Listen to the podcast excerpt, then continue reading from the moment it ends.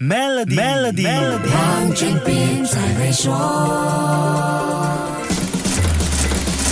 你好，我是黄俊斌。我想问问你，换手机的时候，你会买全新和最新款的智能手机，还是选择款式旧一点或者二手的智能手机呢？很多人或许会选择最新款和全新的智能手机，花了大笔钱，手里握着一部最新的 gadget，那绝对是爽爽的多巴胺刺激，对吗？可是有一群沉默大众正静悄悄地形成一股不小的需求力量，出现了一个不能够小看的二手智能手机市场。科技数据分析公司 IDC 今年一月份。的报告预测，全球二手智能手机去年的出货量预料会达到二亿八千二百六十万部，这个数字跟二零二一年的二亿五千三百四十万部相比，增加了百分之十一点五。到了二零二六年，包括翻新智能手机在内的二手智能手机全球市场规模将会达到九百九十九亿美元。根据 IDC 的估算，全球二手智能手机在二零二六年的出货量会是大约四亿一千三百三十万部。二零二一年到二零二六年的复合年均增长。会达到百分之十点三。我们比较一下新手机的出货量，就会有一个更清楚的概念了。IDC 在去年年底的报告中预测，全球新智能手机在二零二三年到二零二六年的出货量复合年均增长是百分之零点五。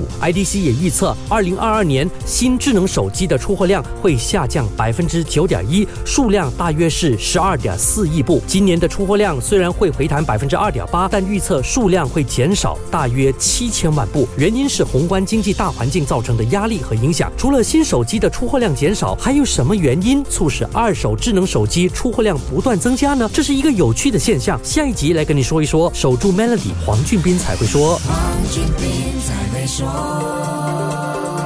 通过 Maybank Premier 的理财方案，为你建立财富的同时，还有机会赢取一辆 Mercedes-Benz 电动车。详情浏览 Maybank Premier Wealth.com/slash rewards，需符合条规。